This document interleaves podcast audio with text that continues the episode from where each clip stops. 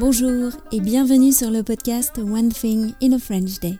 Aujourd'hui, lundi 5 septembre 2022, cet épisode, le numéro 2155, s'intitule La rentrée, la devinette numéro 4, terminer la promenade de l'été. J'espère que vous allez bien et que vous êtes de bonne humeur. Je m'appelle Laetitia, je suis française, j'habite près de Paris et je vous raconte au travers de ce podcast un petit bout de ma journée. Vous pouvez vous abonner pour recevoir pour 3 euros par mois le texte du podcast, le transcript par email sur onethinginafrenchday.com. La rentrée, la devinette numéro 4, terminer la promenade de l'été. Pietro, en partant au travail ce matin, m'a annoncé qu'il allait pleuvoir cet après-midi.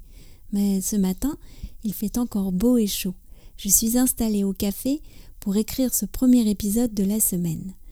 Le mot à la mode en ce moment, c'est la pré-rentrée. Cela vient des étudiants. La pré-rentrée, c'est le premier jour, une sorte de grande réunion pour découvrir ses profs et son emploi du temps.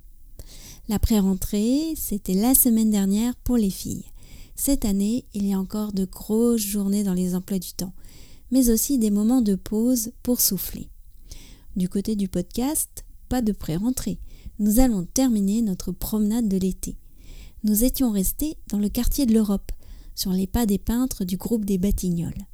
Nous allons prendre le métro, la ligne 3. Où allons-nous?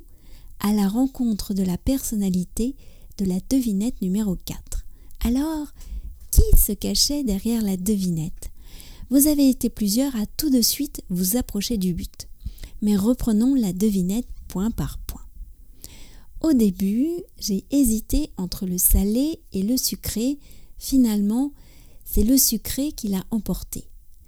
Les personnes qui travaillent dans la restauration doivent souvent faire un choix entre la cuisine, le salé, et la pâtisserie, le sucré. On peut imaginer qu'il s'agit d'un pâtissier.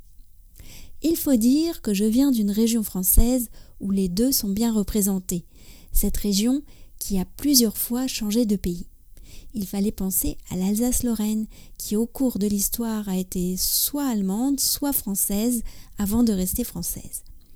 Notre personnalité vient donc de l'Est de la France, une région connue pour sa gastronomie. Pour mon travail, j'ai connu des endroits et des collègues prestigieux et j'ai beaucoup voyagé. Notre pâtissier a donc travaillé avec des chefs prestigieux et notamment à l'étranger. On peut penser à des gens comme Alain Ducasse, Georges Blanc, entre autres. Mon titre a été féminisé il y a peu. Maintenant, c'est avec deux F quand on parle de moi.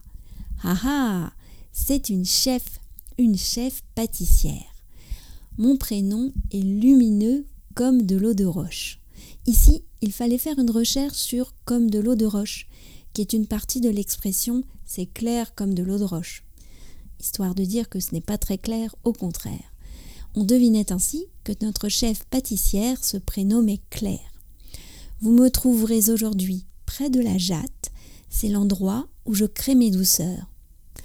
Quel chef pâtissière a ouvert sa boutique à Levallois, à quelques minutes à pied du pont de Levallois, donc de l'île de la Jatte?